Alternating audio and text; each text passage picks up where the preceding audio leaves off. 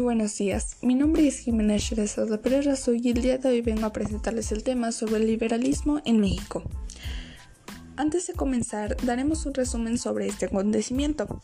En el año de 1820 en España triunfa el movimiento liberal encabezado por el general Rafael de Riego, acontecimiento que genera en la Nueva España un enfrentamiento entre conservadores y liberales.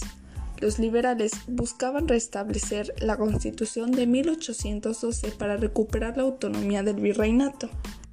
Los conservadores eligen como representante militar a Agustín de Iturbide, quien en ese momento estaba siendo sometido a un proceso militar por los abusos sometidos por sus tropas en la región del Bajío.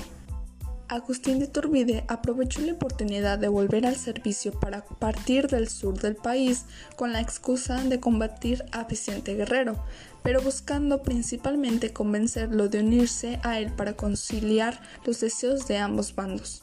Después de una campaña militar y el intercambio de diversas cartas entre ambos líderes, se pacta una reunión cerca de Chilampancingo, en donde se pacta la paz entre Guerrero e Iturbide con el famoso brazo de Acatepam.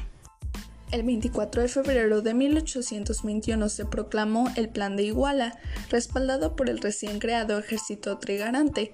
Posteriormente, el Ejército Trigarante emprendió una campaña por el país en busca del apoyo de distintos generales militares, lo que culminó con la entrada de Iturbide en la Ciudad de México del 27 de septiembre de 1821.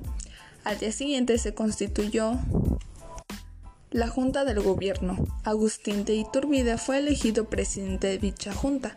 Más tarde, ese mismo día se llevó a cabo la firma del Acta de Independencia del Imperio Mexicano, con la que se declara la independencia del Imperio Mexicano respecto a España. Con esto doy por terminado este pequeño podcast. Gracias por su atención y hasta la próxima.